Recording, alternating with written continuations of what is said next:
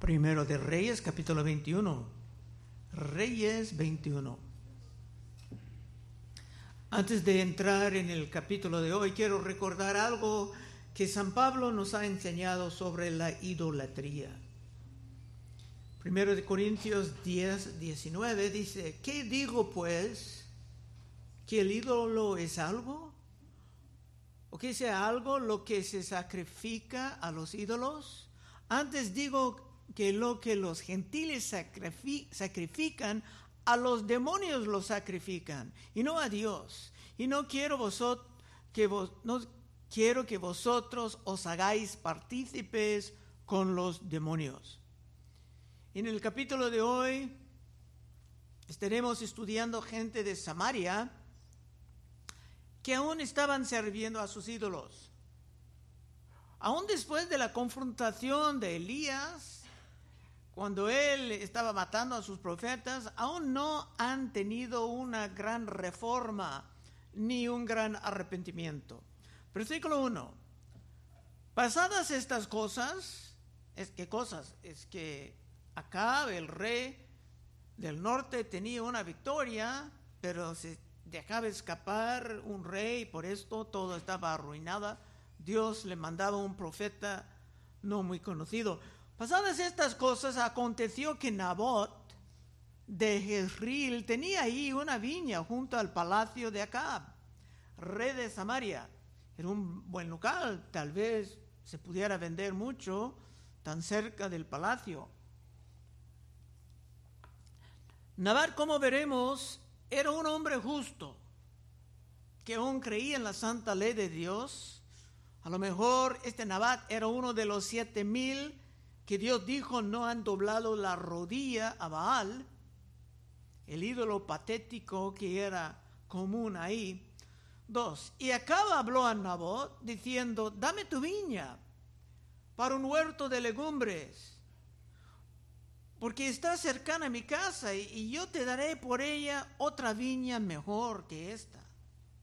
O si mejor te pareciere, te pagaré su valor en dinero. La oferta parece algo razonable. El rey en este momento no estaba abusando su poder, sino que deseaba pagar por lo que deseaba. Tres. Y Nabot respondió a Acab, guárdeme Jehová de que yo te dé a ti la heredad de mis padres.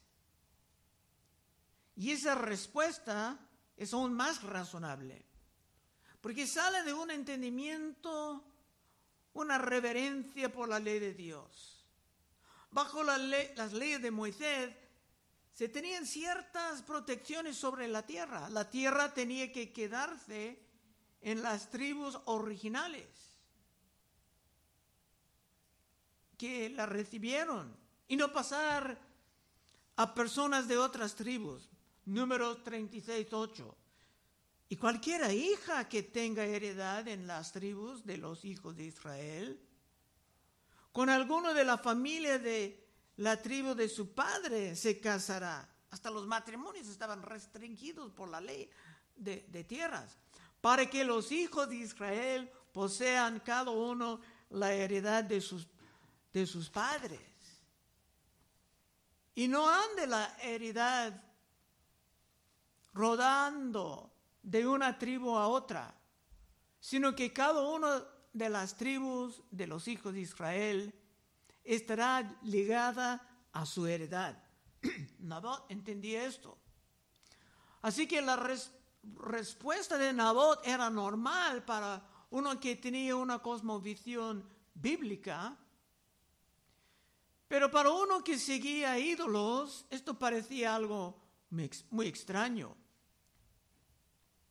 En realidad, Dios era siempre el dueño de la tierra. Levítico 25, 23. La tierra no se vendrá a perpetuidad porque la tierra mía es, dice Dios. Vosotros, forasteros y extranjeros sois para conmigo.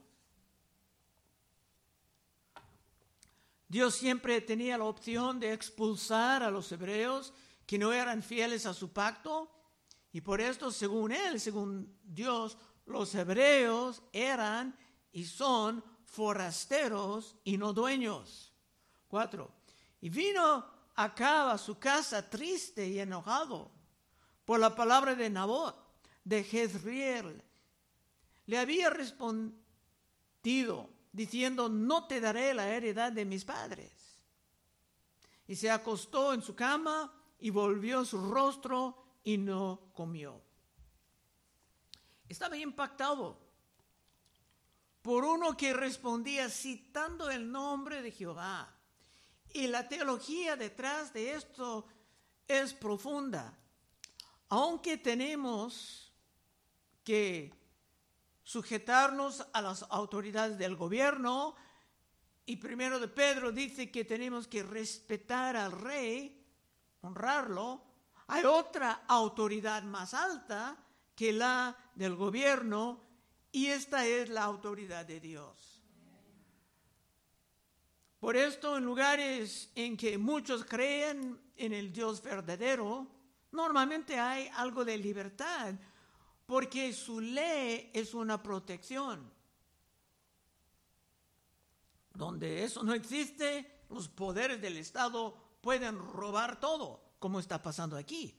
Cinco, vino a él su mujer Jezabel y le dijo, ¿por qué está tan decaído tu espíritu y no comes? Él respondió, porque hablé con Nabot de Jezreel y le dije que me diera su viña por dinero, o que si más quería le daría otra viña por ella, y él respondió, yo no te daré mi viña. Aquí Acab no dijo toda la verdad.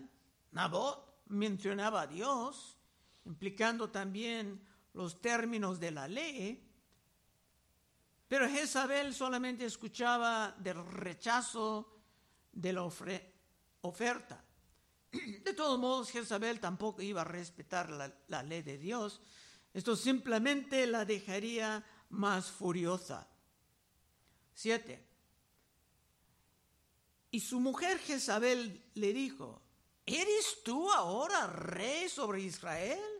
Levántate y come y alégrate, yo te daré la viña de Nabot de Jezreel. Jezabel creía que ella tenía poder infinito como uno que servía ídolos o en realidad una que servía demonios. Como la serpiente dijo a Eva que ella pudiera ser como Dios, conociendo o actualmente decidiendo su propio concepto del bueno o del malo, para Jezabel era bueno, según ella. En su estado de demoníaca era bueno robar esa viña. 8. Entonces ella escribió cartas en nombre de Acab y las selló con su anillo y las envió a los ancianos y a los principales que moraban en la ciudad de Nabot. Con ese sello, todos sabrían que los documentos tenían la autoridad del gobierno más alto de la región. Y es probable que los ancianos ya tenían algo de temor por esa mujer despreciable. Nueve. Y las cartas que escribió decían así, proclamad ayuno y poner a Nabot delante del pueblo y poner a dos hombres perversos delante de él que atestiguan contra él y digan, tú has blasfemado a Dios y al rey. Entonces sacadlo y apedreadlo para que muera. Era como un linchamiento. Su crimen era horrible, pero aún peor, empleando el concepto de un ayuno y el concepto de la blasfemia, de que ella misma era la más culpable. Normalmente se llamaron un ayuno porque creyeron que estaban bajo un posible juicio de Dios por un pecado grave.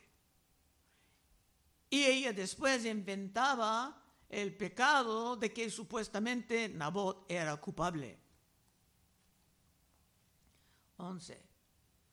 Y los de la ciudad, los ancianos y los principales que moraban en su ciudad hicieron como Jezabel les mandó, conforme a lo escrito en las cartas que ella les había enviado. Y promulgaron ayuno y pusieron a Nabot delante del pueblo.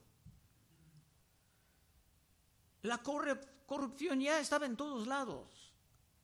Porque una vez teniendo malvados sobre el gobierno muy alto, es fácil ver casi todos entrando en la iniquidad. Dijo Salomón en Proverbios 29, 12.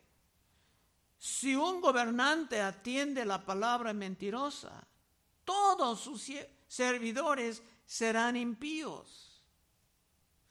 Así que te puedes empezar a ver las razones de por qué a estas alturas Dios estaba harto. Otra vez, citando a Salomón, si alguien quiere leer Eclesiastés 3:16.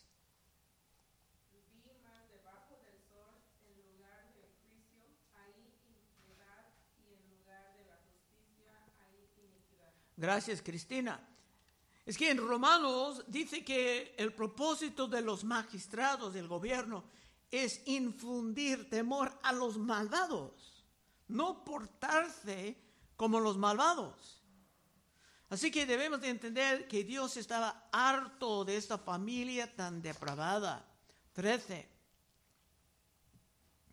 Vinieron entonces dos hombres perversos y se sentaron delante de él, y aquellos hombres perversos atestiguaron contra Nabot delante del pueblo diciendo, Nabot ha blasfemado a Dios y al rey.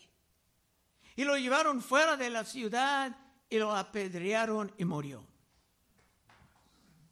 Con esa doble blasfemia, según ella, Nabot pudo poder su vida por insultar supuestamente a Dios y perder su propiedad por ofender al rey. Y hay evidencias en otras partes de la escritura de que sus hijos también estaban ejecutados, para no dejarlos quejando de esa intensa injusticia. Y nota la manera en que esa endemoniada entendía las leyes sobre testigos, blasfemias, empleando las escrituras para destruir un justo. Dios estaba cada momento más harto de ella. Y veremos su castigo en otros capítulos. 14. Después enviaron a decir a Jezabel, Nabot ha sido apedreado y ha muerto. Cuando Jezabel oyó que Nabot había sido apedreado y muerto, dijo a Acab, levántate y toma la viña de Nabot de Jezreel, que no te la quiso dar por dinero, porque Nabot no vive, sino que ha muerto. Todo estaba marchando según el plan, pero Dios estaba también levantando su plan. 16. Y oyendo acá que Nabot era muerto, se levantó para descender a la viña de Nabot de Jezreel para tomar posesión de ella. No pudo mandar otros, él mismo deseaba tanto esa propiedad y él mismo fue para agarrarla. Aunque Jezabel era la autora de la maldad, Acabe era también culpable, porque por su autoridad esto fue hecho y corriendo a la viña robada se mostraba que no era nada en contra del asesino nefario. 17. Ahora viene la respuesta. Entonces vino palabra de Jehová a Elías, tisbita, diciendo, esta vez no van a mandar un profeta desconocido como al fin del último capítulo, sino que para afrontar ese asunto, el gran profeta tenía que estar reactivado 17 otra vez. Entonces vino palabra de Jehová a Elías Tisbita diciendo, levántate, desciende a encontrarte con Acab, rey de Israel, que está en Samaria. Y aquí él está en la viña de Nabot, a la cual ha descendido para tomar posesión de ella. Elías tenía, tenía que ir con todo su poder, su valor, no temiendo a nada ni a nadie. 19. Y le hablarás diciendo, así ha dicho Jehová, ¿no mataste y también has despojado? Y volverás a hablarle diciendo, así ha dicho Jehová, en el mismo lugar donde lamieron los perros la sangre de Nabot, los perros lamarán también tu sangre, tu misma sangre. Palabra de Dios.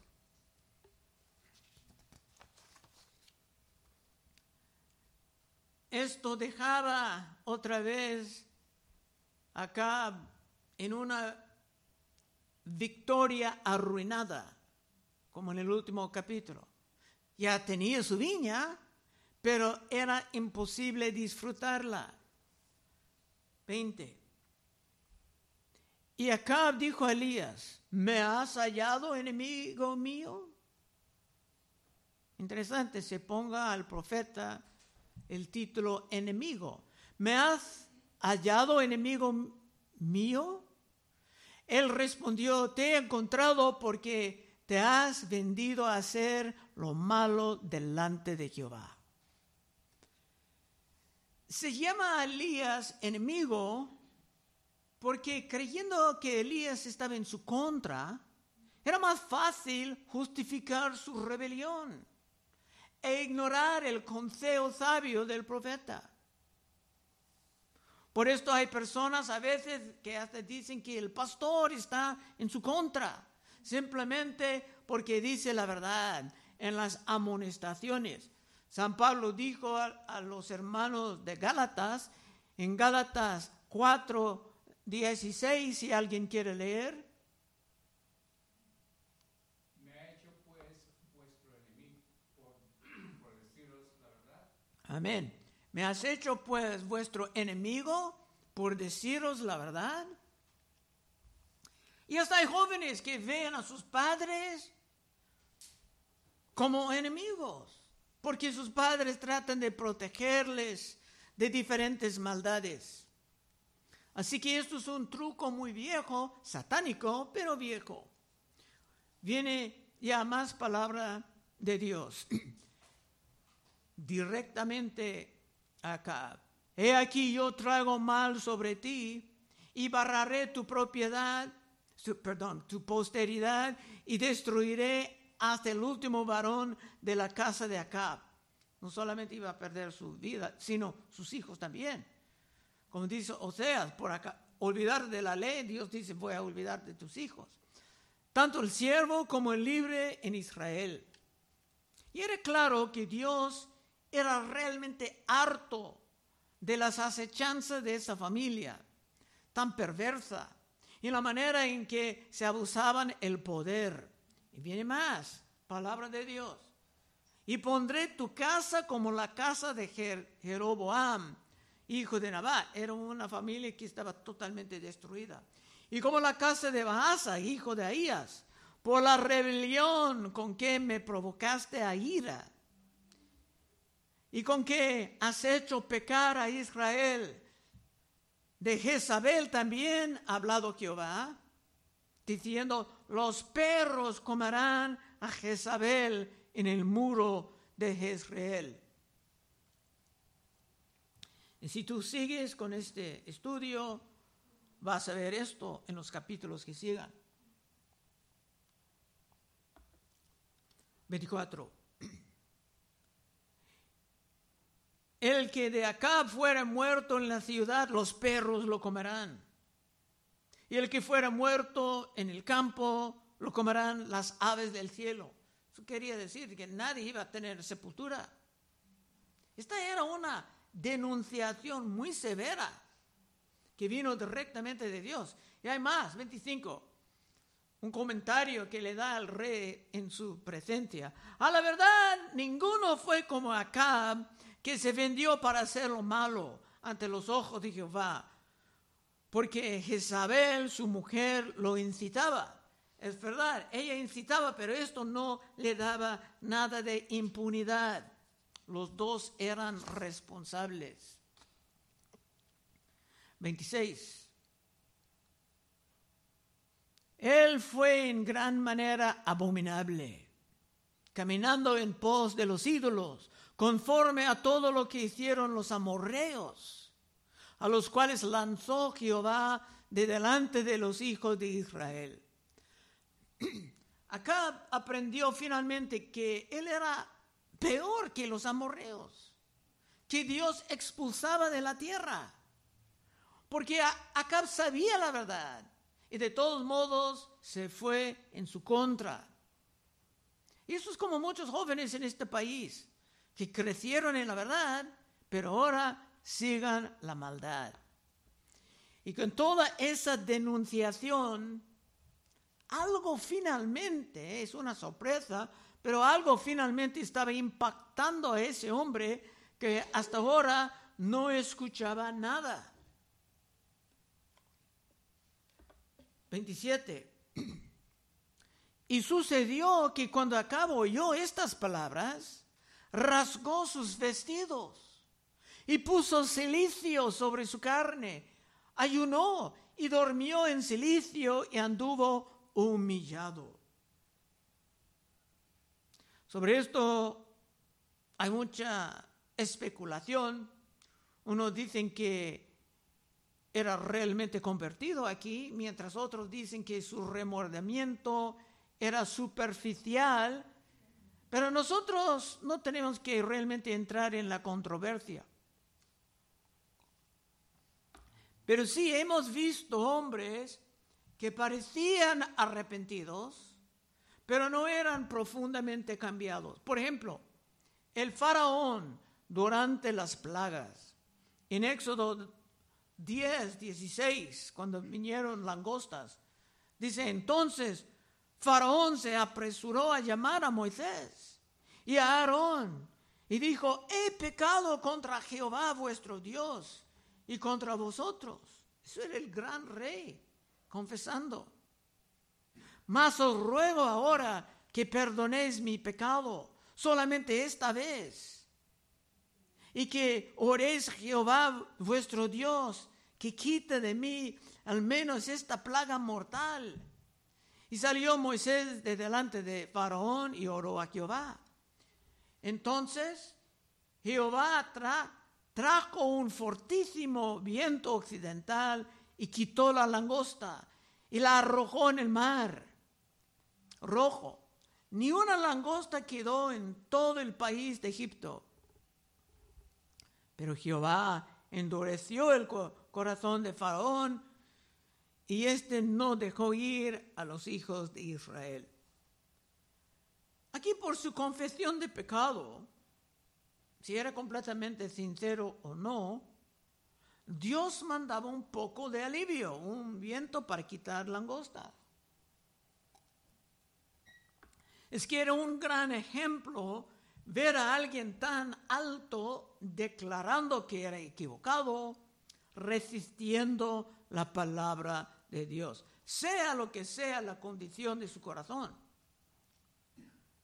Aunque no hay evidencia de que Faraón era convertido, al fin y al cabo, pues se habla de vuestro Dios, no de su propio Dios. Pero de todas maneras, Dios respondía positivamente a ese cambio, aunque era momentáneo. Última parte, versículo 28 y 29. Entonces vino palabra de Jehová a Elías, tispita, diciendo, ¿no has visto cómo Acab se ha humillado delante de mí? Pues por cuanto se ha humillado delante de mí, no traeré el mal en sus días. En los días de sus hijos traeré el mal sobre su casa. Dios aquí también tomaba la oportunidad de mostrar un poco de misericordia. El juicio va a caer y Jezabel será comida por perros. Pero la gran tragedia iba a venir después de la vida de Acab. Conclusión. La conclusión es que aún enfrentando a un Dios que está harto de tus acciones, siempre vale la pena mostrar un arrepentimiento, un remordimiento por más sincero que te puedes. Para los que realmente son personas de la fe, Dios honrará tu arrepentimiento tremendamente, porque es su gozo derramar la misericordia. Si alguien quiere leer Ezequiel 33, 11. Vivo yo, dice Jehová el Señor, que no quiero la muerte del impío, sino que se vuelva el impío de su camino y que viva. Volveos, volveos de vuestros malos caminos. ¿Por qué moriréis, oh casa de Israel? Amén. Es el corazón de Dios. No quiere destruir gente. Es la naturaleza de Dios perdonar y estar misericordioso, pero también Dios es justo. Y cuando simplemente no hay arrepentimiento, el juicio tiene que prevalecer, que puede estar pasando en muchas partes del mundo ahora. Pero aun cuando un mal- malvado como acá, cuando hay una apariencia de un re- remordimiento o un arrepentimiento, Dios tomará la oportunidad de hacer el juicio menos insoportable. Así que si tú has estado viviendo en un pecado secreto, ahora es el momento de dejarlo y pedir el poder de abandonarlo antes que los juicios empiecen a caer de un Dios harto que se cansa de verte siguiendo en la rebelión mientras has recibido tanta verdad año tras año. Y si un- uno quiere hacer esto una realidad en su vida, se puede pasar al frente en unos momentos y oraremos contigo. Voy a cerrar con este proverbio 27, 6. Fieles son las heridas del que ama, pero importunos los besos del que abo- aborrece. Elías realmente no era enemigo de Acab, sino que era su mejor amigo. Vamos a orar. Oh Padre, te damos gracias que en estas historias hay mucho material impactante para ayudarnos a vivir bien y también a caminar en sabiduría. Ayúdanos, Señor, a salir de aquí meditando en estas cosas. Pedimos en el santo nombre de Cristo Jesús. Amén.